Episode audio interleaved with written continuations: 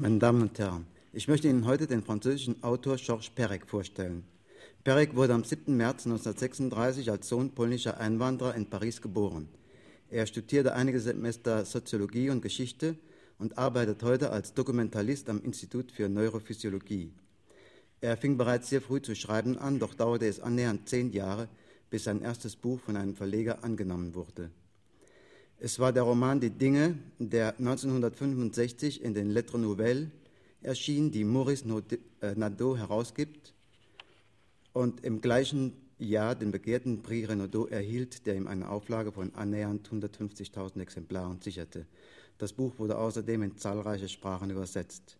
1966 erschien in derselben Reihe die Farce Was für ein kleines Moped mit verkrummter Lenkstange steht da im Hof und im darauffolgenden Jahr die Erzählung Ein Mann, der schläft, von der übrigens ein Auszug Stereophon im Saarländischen Rundfunk gesendet wurde. 1968 schrieb Georges Perec, der der Gruppe Ulipo angehört, Ulipo gleich Ouvroir de Literatur Potentielle, zu Deutsch Werkstatt für potenzielle Literatur, als Auftragsarbeit des Saarländischen Rundfunks das Hörspiel Die Maschine. Dieses Stereo-Hörspiel, das in einer Gemeinschaftsproduktion des Saarländischen Rundfunks und des Westdeutschen Rundfunks, eingerichtet von Wolfgang Schenk, gesendet wurde, bedient sich einer Reihe von ulipotistischen Modellen, Strukturen und Verfahrensweisen, die in der Werkstatt für potenzielle Literatur erarbeitet worden sind. In deutscher Sprache ist in der Bundesrepublik bisher nur der Roman Die Dinge veröffentlicht worden, während in der DDR außer den Dingen auch noch die Erzählung Was für ein kleines Moped erschienen ist. Perek hat gerade einen größeren leipogrammatischen Roman fertiggestellt, der im Frühjahr dieses Jahres in Frankreich erscheinen soll. Wir lesen zunächst zwei kurze Auszüge aus dem Roman Die Dinge, der 1965 mit dem Prix Renaudot ausgezeichnet wurde und 1966 in Deutschland erschien. Dieses Buch beginnt über lange Seiten im Konjunktiv, wobei die Möglichkeiten einer gewünschten Zukunft entworfen werden. Erst dann rückt die Gegenwart ins Bild und mit ihr Sylvia und Jerome, deren Geschichte erzählt wird. Es ist die Geschichte eines Paares, das sich in einer anonymen Leuchtreklamen-Wirklichkeit eingesponnen hat. Die Dinge, von denen hier die Rede ist, das sind die Gegenstände unserer Konsumgesellschaft, ihre ständigen Verlockungen, das Narkotikum, das der Erwerb dieser Dinge bedeutet. Lange Zeit glauben Sylvia und Jerome, die als Psychosoziologen und Meinungsforscher selber als Zahnrädchen der Meinungsindustrie fungieren, die Dinge, der Reichtum, der Komfort würden einen, Zukunft, einen Zugang zum Glücklichsein, zum Freisein schaffen, bis ihnen allmählich dämmert, dass sie den heutigen Menschen vielleicht auch in eine neue Tyrannei zwingen könnten. Das Buch endet mit einem Epilog, der wieder als ein Entwurf von Zukunft angelegt ist, doch diesmal nicht mehr in Wunschträumen schwelgend, sondern resigniert und die Grenzen des jungen Paares aufzeigend. Denn, wie es in der Besprechung von Just in der Süddeutschen Zeitung hieß, nicht nur für sie, sondern für eine ganze bürgerliche Kultur steht ihr Dasein ohne Zukunft. Es geht dem Autor dieser Geschichte der 60er Jahre dabei nicht so sehr um Analysen, Diagnosen und Rezepte, als vielmehr um die Darstellung des Anpassungsprozesses seiner Helden an einer Welt der Äußerlichkeiten. Der Blick würde zuerst über den grauen Teppichboden eines langen, hohen, schmalen Korridors streifen. Die Wände wären Einbauschränke aus hellem Holz, deren Kupferbeschläge leuchten würden.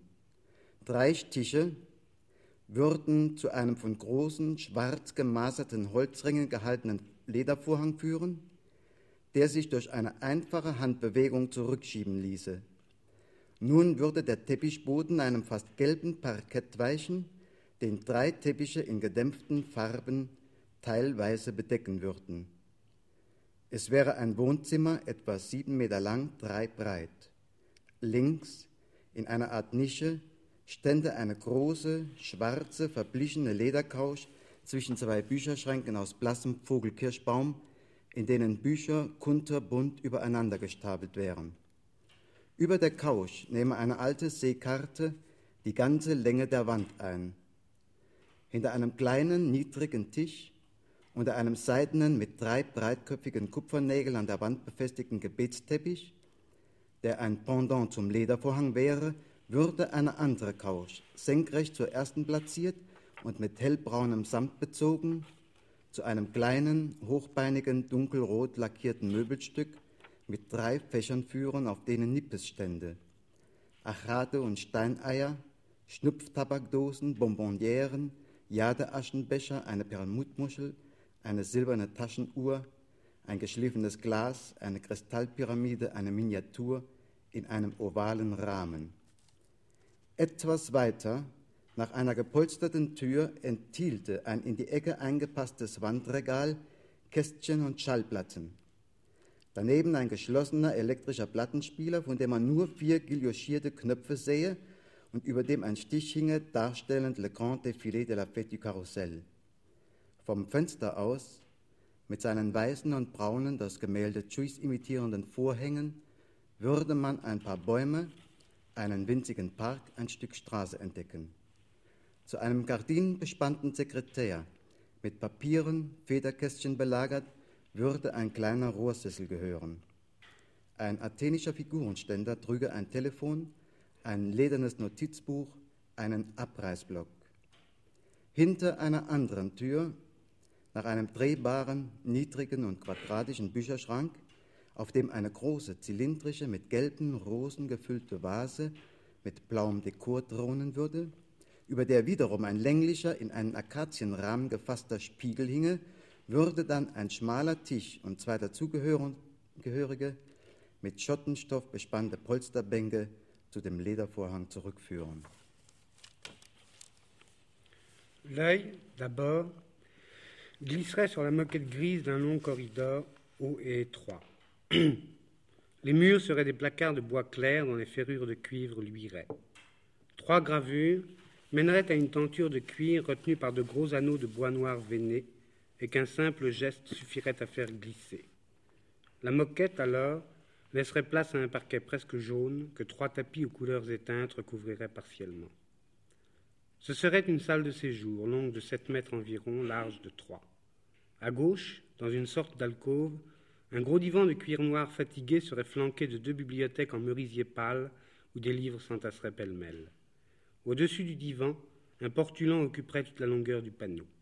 Au-delà d'une petite table basse, sous un tapis de prière en soie accroché au mur par trois clous de cuivre à grosse tête et qui ferait pendant à la tenture de cuivre, de cuir, un autre divan, perpendiculaire au premier, recouvert de velours brun clair, conduirait à un petit meuble haut sur pied, laqué de rouge sombre, garni de trois étagères qui supporteraient des bibelots. Des agates et des œufs de pierre, des boîtes à priser, des bonbonnières, des cendriers de jade, une coquille de nacre, une montre de gousset en argent, un verre taillé, une pyramide de cristal, une miniature dans un cadre ovale.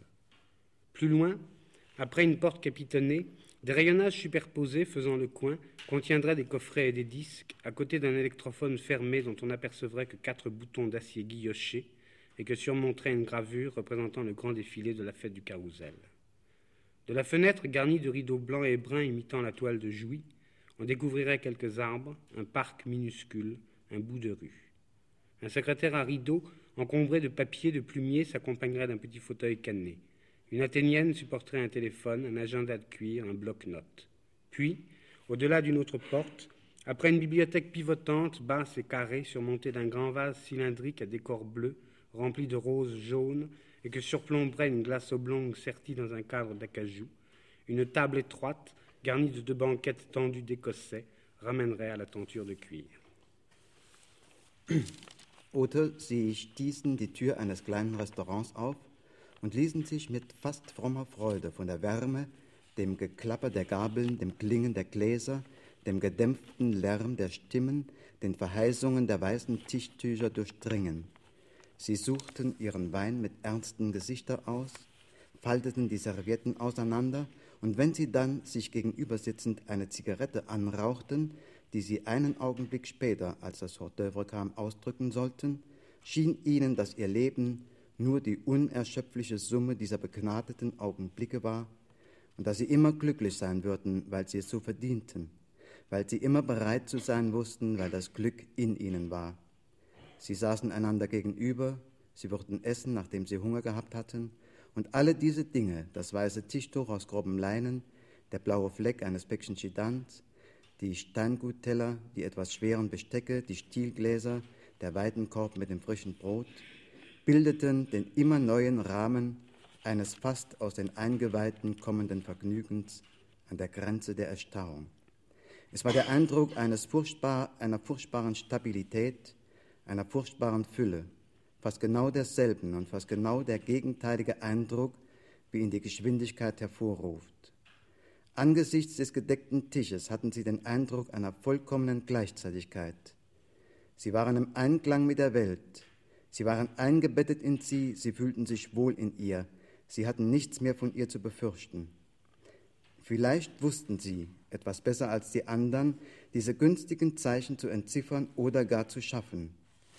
Als ob sie ständig auf der Lauer gelegen hätten, warteten ihre Ohren, ihre Finger, ihre Gaumen nur auf diese günstigen Augenblicke, die ein Nichts auszulösen vermochte.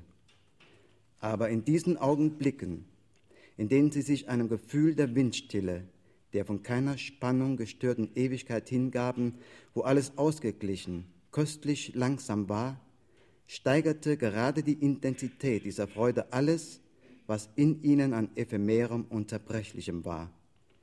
Es bedurfte nicht viel, dass alles auseinanderbrach. Die kleinste falsche Note, ein Augenblick des Zögerns, ein etwas zu handgreifliches Zeichen und ihr Glück löste sich auf. Es wurde wieder das, was es eigentlich immer geblieben war, eine Art Vertrag, etwas, das sie gekauft hatten, etwas Zerbrechliches und Klägliches, ein einfacher Augenblick der Ruhe, der sie brutal auf das zurückverwies, in ihrer Existenz, in ihrer Geschichte an Gefährlichem, an Ungewissem war. Ou bien, il poussait la porte d'un petit restaurant et avec une joie presque rituelle, il se laissait pénétrer par la chaleur ambiante, par le cliquetis des fourchettes, le tintement des verres, le bruit feutré des voix, les promesses des nappes blanches. Ils choisissaient leur vin avec componction, dépliaient leurs serviettes. Et il leur semblait alors bien au chaud, en tête à tête, fumant une cigarette qu'ils allaient écraser un instant plus tard, à peine entamée lorsqu'arriveraient les hors-d'œuvre, que leur vie ne serait que l'inépuisable somme de ces moments propices, et qu'ils seraient toujours heureux, parce qu'ils méritaient de l'être, parce qu'ils savaient rester disponibles, parce que le bonheur était en eux. Ils étaient assis l'un en face de l'autre, ils allaient manger après avoir eu faim, et toutes ces choses, la nappe blanche de grosses toiles, la tache bleue d'un paquet de gitane, les assiettes de faïence, les couverts un peu lourds, les verres à pied, la, corbeille d'osier pleine de pain frais, composaient le cadre toujours neuf d'un plaisir presque viscéral, à la limite de l'engourdissement. L'impression, presque exactement contraire et presque exactement semblable à celle que procure la vitesse, d'une formidable stabilité, d'une formidable plénitude. À partir de cette table servie, ils avaient l'impression d'une synchronie parfaite. Ils étaient à l'unisson du monde, ils y baignaient, ils y étaient à l'aise, ils n'avaient rien à en craindre. Peut-être savaient-ils un peu mieux que les autres déchiffrer ou même susciter ces signes favorables. Leurs, oreilles, leurs doigts, leurs palais, comme s'ils avaient été constamment à l'affût, n'attendaient que ces instants propices qu'un rien suffisait à déclencher. Mais dans ces moments où ils se laissaient emporter par un sentiment de calme plat, d'éternité, que nulle tension ne venait troubler, où tout était équilibré, délicieusement lent, la force même de ces joies exaltait tout ce qu'il y avait en elles d'éphémère et de fragile. Il ne fallait pas grand-chose pour que tout s'écroule, la moindre fausse note, un simple moment d'hésitation, un signe un peu trop grossier, leur bonheur se disloquait.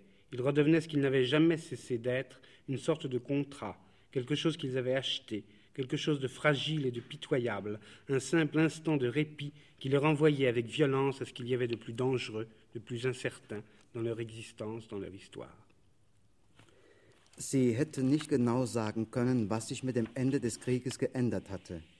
Lange Zeit schien es ihnen, dass der einzige Eindruck, den sie hatten, der eines Abschlusses, eines Endes war.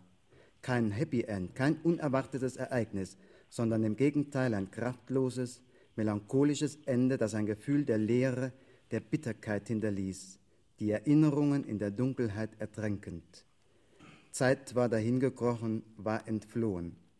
Ein Zeitalter war vorbei. Der Frieden war wiedergekommen. Ein Frieden, den sie niemals gekannt hatten. Der Krieg ging zu Ende. Sieben Jahre kippten mit einem Schlag in die Vergangenheit, ihre Studentenjahre, die Jahre ihrer Begegnungen, die besten Jahre ihres Lebens. Vielleicht hatte sich nichts geändert. Es kam noch vor, dass sie sich ins Fenster legten, in den Hof schauten, die kleinen Gärten, den Kastanienbaum betrachteten, dem Gesang der Vögel zuhörten. Auf den wackligen Regalen stapelten sich andere Bücher, andere Schallplatten. Der Saphir des Plattenspielers war langsam abgenutzt. An manchen Tagen hatten sie den Eindruck, dass sie noch nicht angefangen hatten zu leben. Aber immer mehr schien ihnen das Leben, das sie führten, hinfällig, vergänglich. Sie fühlten sich kraftlos, wie wenn das Warten, die Geldknappheit, die Einschränkung sie verbraucht hätten, wie wenn alles selbstverständlich gewesen wäre, die ungestillten Wünsche, die unvollkommenen Freuden, die verlorene Zeit. Manchmal hätten sie gern gehabt, dass alles so weitergeht, dass nichts sich bewegt. Sie brauchten sich nur gehen zu lassen. Das Leben würde sie sanft schaukeln. Es würde sich über die Monate erstrecken, all die Jahre hindurch, fast ohne sich zu verändern, ohne ihnen je Zwang anzutun. Es wäre nur die harmonische Aufeinanderfolge von Tagen und Nächten, eine fast nicht wahrnehmbare Modulation, die unaufhörliche Wiederaufnahme der gleichen Themen, ein kontinuierliches Glück, ein fortdauernder Geschmack, den kein Umsturz, kein tragisches Ereignis, keine Schicksalswenden in Frage stellen würden. Dann wieder konnten sie es nicht ertragen. Sie wollten streiten und siegen, sie wollten kämpfen, ihr Glück erobern. Aber wie soll man kämpfen? Gegen wen? Gegen was? Sie lebten in einer fremden, schillernden Welt, im spiegelnden Universum der merkantilen Zivilisation, in den Gefängnissen der Fülle, in den faszinierenden Fallen des Glücks. Der Feind war unsichtbar, oder besser gesagt, er war in ihnen. Er hatte sie angenagt, verwüstet, verderbt. Sie waren die Hanswürste der Possen, kleine, gelehrige Wesen, getreue Spiegelbilder einer Welt, die sie verhöhnte. Sie steckten bis zum Hals in einem Kuchen, von dem sie immer nur die bekommen würden.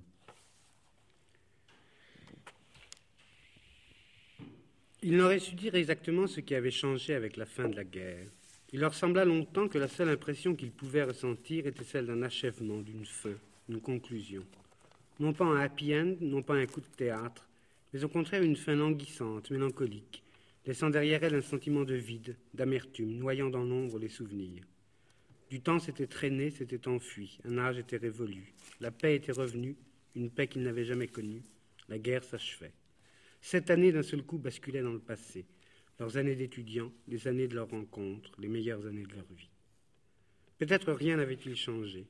Il leur arrivait encore de se mettre à leurs fenêtres, de regarder la cour, les petits jardins, le marronnier, d'écouter chanter les oiseaux. D'autres livres, d'autres disques étaient venus s'empiler sur les étagères branlantes. Le diamant de l'électrophone commençait à être usé. Ils avaient l'impression, certains jours, qu'ils n'avaient pas encore commencé à vivre.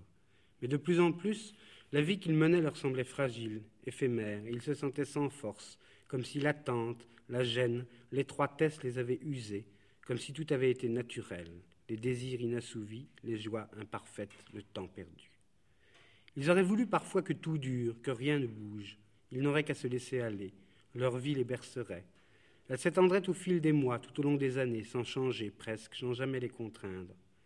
Elle ne serait que la suite harmonieuse des journées et des nuits, une modulation presque imperceptible, la reprise incessante des mêmes thèmes, un bonheur continu, une saveur perpétuée que nul bouleversement, nul événement tragique, nulle péripétie ne remettrait en question. D'autres fois, ils n'en pouvaient plus. Ils voulaient se battre et vaincre, ils voulaient lutter, conquérir leur bonheur. Mais comment lutter? Contre qui? Contre quoi? Ils vivaient dans un monde étrange et chatoyant, l'univers miroitant de la civilisation mercantile, les prisons de l'abondance, les pièges fascinants du bonheur. L'ennemi était invisible, ou plutôt il était en eux. Il les avait pourris, gangrenés, ravagés. Ils étaient les dindons de la farce, de petits êtres dociles, les fidèles reflets d'un monde qui les narguait.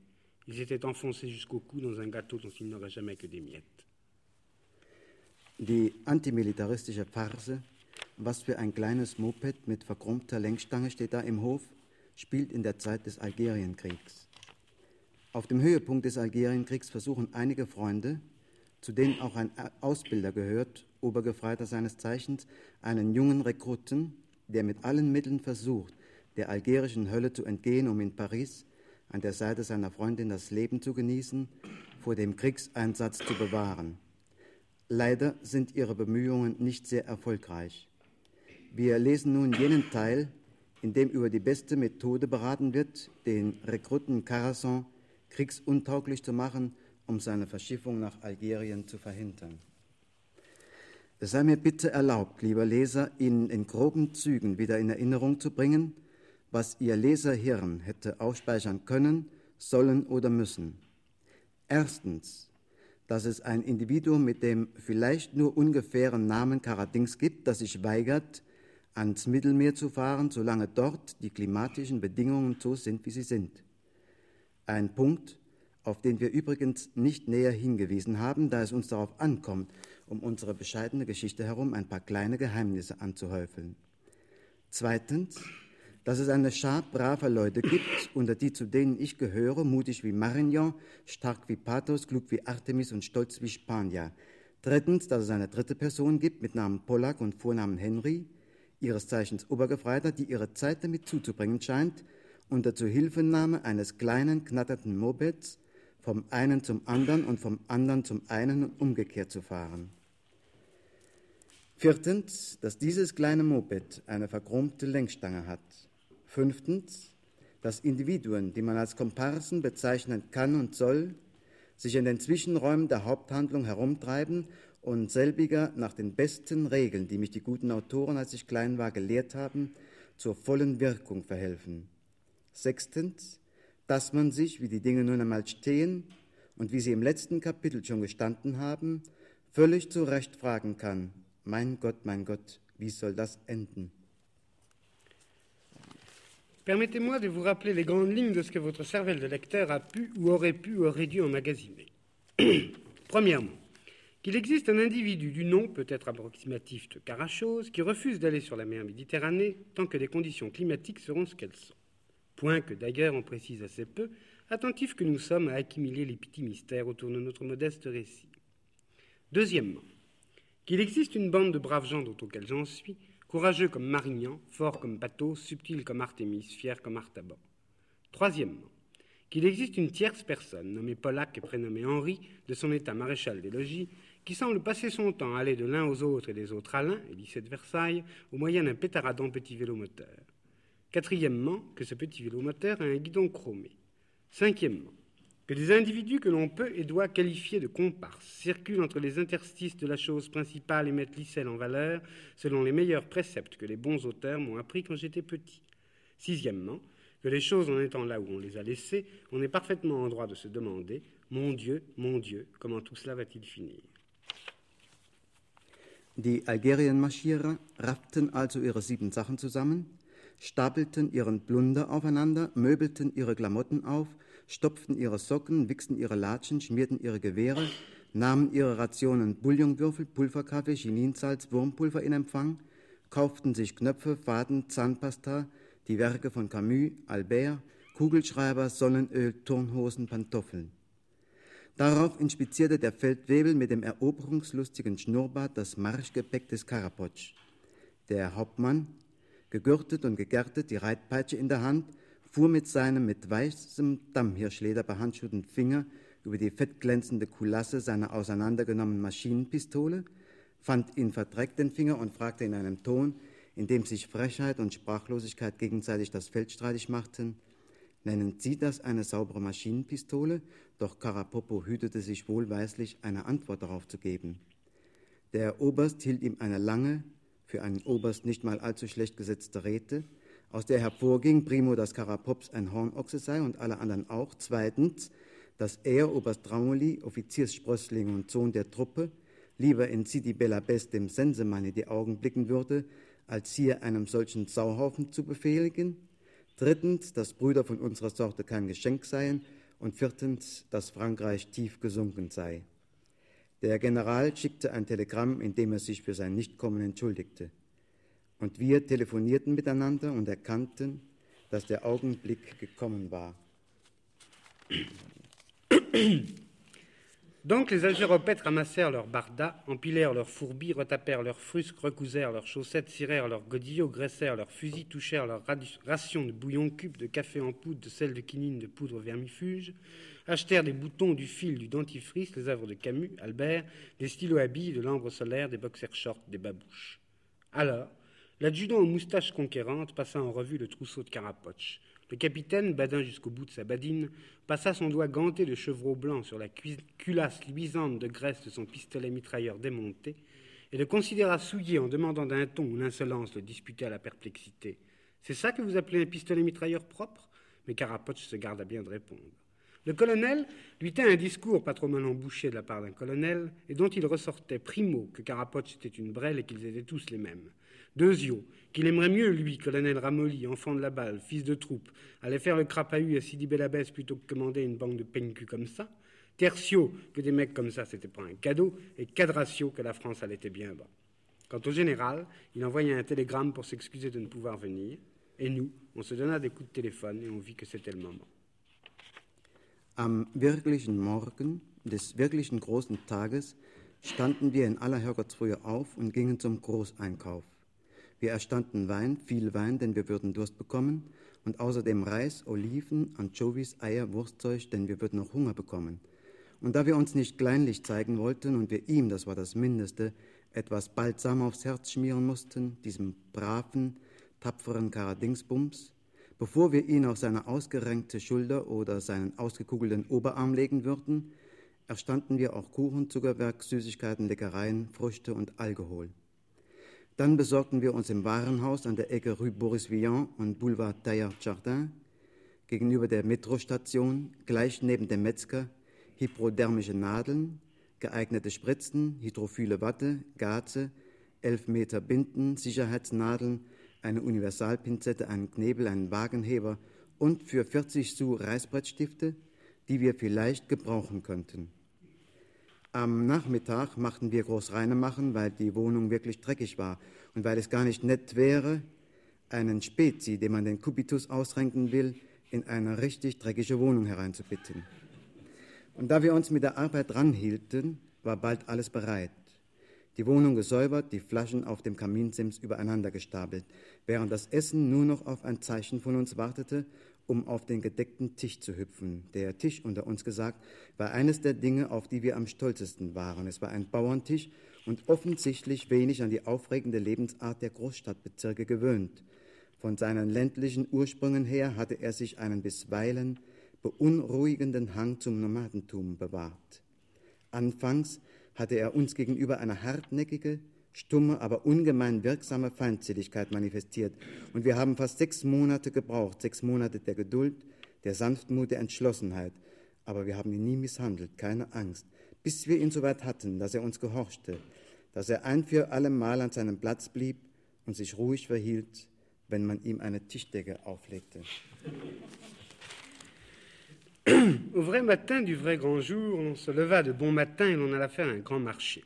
On acheta du vin, beaucoup de vin, car on allait avoir soif, puis on acheta du riz, des olives, des anchois, des œufs, des charcutailles, car on allait aussi avoir faim. Et comme il ne s'agissait pas d'être mesquin qu'il fallait, c'était la moindre des choses, lui mettre un peu de baume sur le cœur à ce brave carachose, en attendant de le lui mettre sur son épaule disloquée ou sur son numérus à la traîne, on acheta aussi des gâteaux, des sucreries, des douceurs, des friandises, des fruits et de l'alcool. Puis, on acheta au grand bazar qu'il y a au croisement de la rue Borizion et du boulevard Teillard de Chardin, en face de la sortie de métro, juste à côté le boucher, des aiguilles hypodermiques, des seringues appropriées, du coton hydrophile, de la gaz de ville, 11 mètres de bande Velpo, des épingles de nourrice, une pince universelle, un baillon, un cric, et pour 40 sous de semences de tapissier qui pourraient peut-être servir. L'après-midi, l'on fit le ménage parce que la maison, elle était vraiment sale et que ça serait pas gentil de recevoir un pote à qui l'on allait dévisser le cubitus dans une maison vraiment sale. Et comme nous abattions de la besogne, tout fut bientôt prêt. La maison était récurée, les bouteilles étaient entassées sur la cheminée, le repas n'attendait qu'un signe de notre part pour bondir sur la table dressée. Une des choses dont nous étions le plus fiers, se dit entre nous, c'était une table de campagne, manifestement peu habituée à la civilisation trépidante des grandes zones urbaines. Elle avait gardé de ses origines rurales une propension parfois inquiétante au nomadisme. Elle avait manifesté envers nous au début une hostilité opiniâtre, muette, mais terriblement efficace. Et il nous avait fallu presque six mois six mois de patience, de douceur, de fermeté, et nous ne l'avons jamais brutalisé, rassurez-vous, pour obtenir qu'elle nous obéisse, reste une fois pour toutes à sa place et se tienne tranquille quand on lui mettait le couvert. Es war zehn vor sechs. Der Wind frischte auf. Wir schlossen die Fenster und vertieften uns voller Entzücken in die Lektüre der großen Enzyklopädie, Artikel, Knochenbrüche, unkomplizierte und komplizierte, um über die Angelegenheit, die bald zur Sprache kommen sollte, genauestens Bescheid zu wissen. Um sechs Uhr kam unser lieber guter Freund Hubert, der die Lötlampe zurückbrachte, die er elf Monate zuvor geliehen hatte. Er sagte, sieh einer an, bei euch ist er sauber. Wir gaben zur Antwort, wir warten auf Karaplasch. Er sagte, er wolle mitmachen und er bot sich, Gin zu besorgen, wozu wir ihn beglückwünschten. Er ging runter und kam bald wieder rauf in Begleitung von Lucien, den er, wie er sagte, unterwegs getroffen hatte. Und Lucien rief seine Emilie an und Hubert rief seine Schwester an und wir riefen die Draculas an, die ausgegangen waren und die Dudelsäcke, die sagten, dass sie kämen und den großen Blaireau, über den wir immer so lachen mussten, den wir aber nicht erreichten. Und die Kumpels kamen zuhauf. Man hätte glatt meinen können, man wäre im Kino Vendôme bei der Premiere der Regenschirme von Cherbourg. Ein leichter Anachronismus, den der nachsichtige Leser mir mühelos verzeihen wird. Und da sie noch nicht alle auf dem Laufenden waren, hielten die, die schon auf dem Laufenden waren, die auf dem Laufenden, die noch nicht auf dem Laufenden waren. Darauf, das war zu erwarten, sagten welche unverblümt, man müsse doch Meschuke sein, um, und sei es auch nur einen einzigen Augenblick, überhaupt in Erwägung zu ziehen, dem Karasek den Arm zu brechen, dass das verdammt gefährlich sei, dass er mit einer Spritze nichts mehr spüren würde und wir ihm nicht nur den Arm brechen, sondern ihm auch die Gelenke verrenken, die Knochen verknacksen, die Sehnen verzerren, die Nervenstränge zerquetschen, dass wir ihm die Bänder und den ganzen Krempel zum Mus machen würden.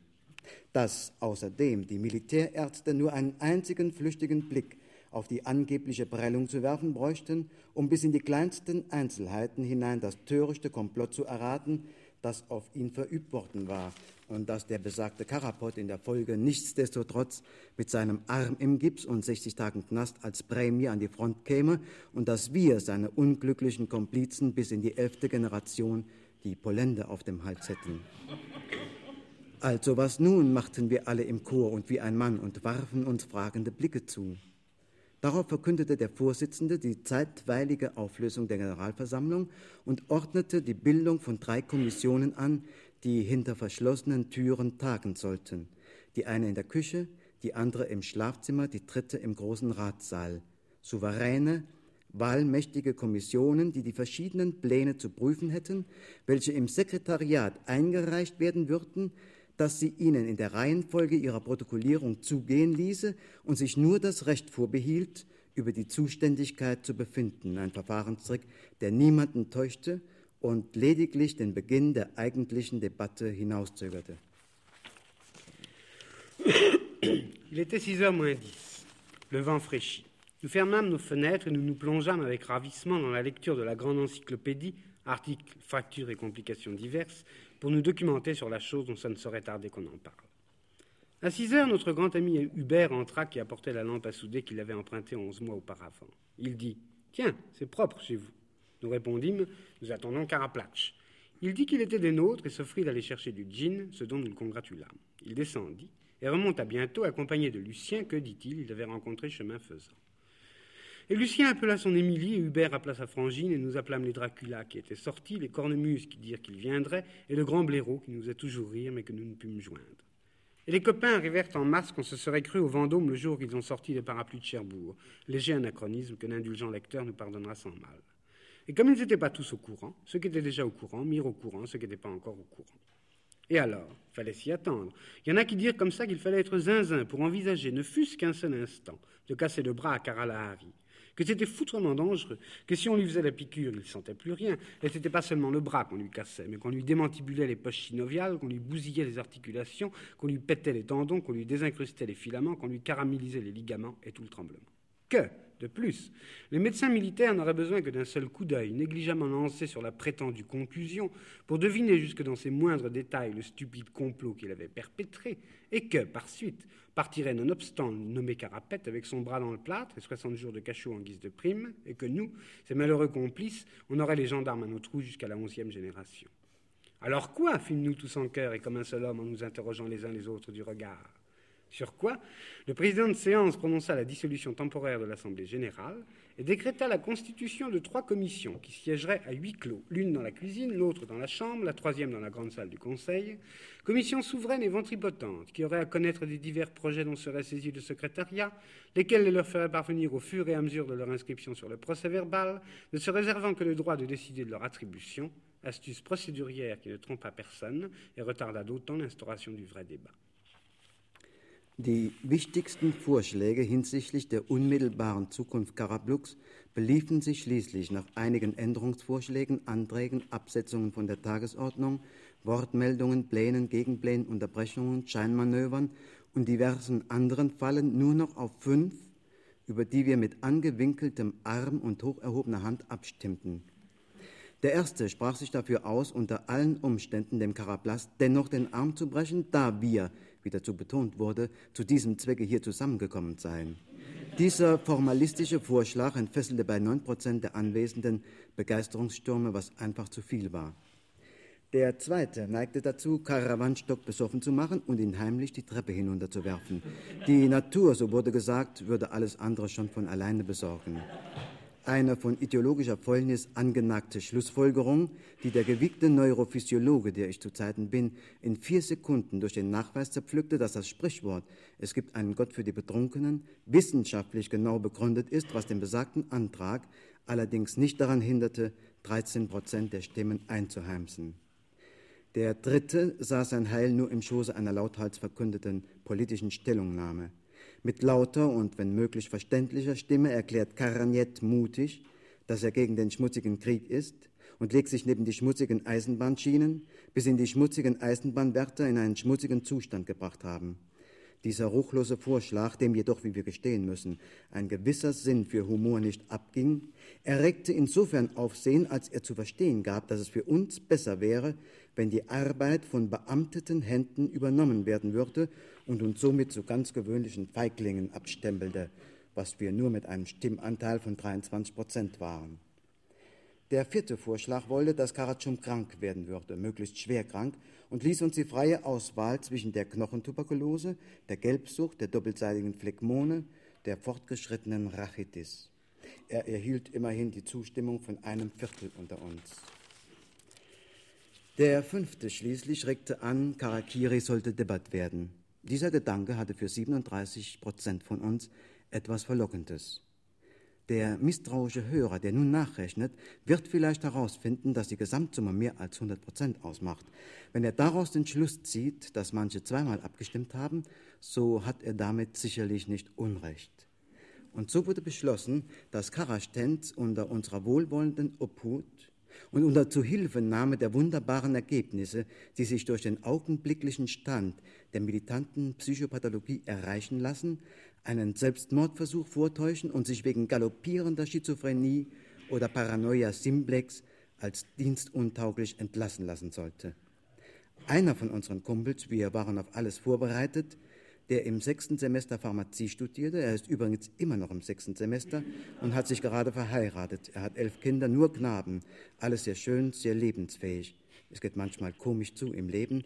Ging nach Hause, um sein Arzneiverzeichnis zu holen und darin nachzuzählen, welche Droge, die sich Karabausi ohne wirkliche Gefahr oder mit nur einer ganz kleinen und auch ohne jegliches Vergnügen einverleiben könnte, im freien Handel erhältlich ist. les principales propositions les principales propositions relatives à l'immédiat avenir de Karaplouk se trouvèrent à la fin du compte. Après quelques amendements, motions, saisies, arrêts, points d'ordre, projets contre projets, interruptions, incidents, fausses sorties et autres faits divers, réduites à cinq, sur lesquels nous votâmes à bras raccourcis et à main levée. La première visait à tout compte fait casser tout de même le bras de Carablast, puisque, soulignait-elle, c'était pour ça qu'on était là. Cette proposition formaliste déchaîna l'enthousiasme de 9% de l'Assemblée, ce qui était trop. La seconde en pinçait pour que, saoulé à mort, Carawan soit traîtreusement poussé dans l'escalier. La nature, était-il dit, ferait le reste. Conclusion pourrie d'idéologie que le subtil neurophysiologiste que je suis à mes heures anéantit en quatre secondes en démontrant que le proverbe Il y a un Dieu pour les ivrognes a un fondement scientifique précis, ce qui n'empêcha point la dite motion de récolter 13% des voix. La troisième ne voyait de salut qu'au sein d'une prise de position politique hautement proclamée. Courageusement, Caragnette déclare d'une voix forte et si possible intelligible qu'il est contre la sale guerre et se couche le long de la sale voie ferrée jusqu'à ce que les sales gardes-barrières l'aient mis dans un sale état. Cette proposition scélérate, mais reconnaissons-le, non dénuée d'un certain sens de l'humour, fit du bruit dans la mesure que, laissant entendre qu'il fallait mieux pour nous que le boulot fût fait par des mains sermentées, elle faisait de nous autres tout simplement des lâches, ce que nous ne fûmes qu'à concurrence de 23%.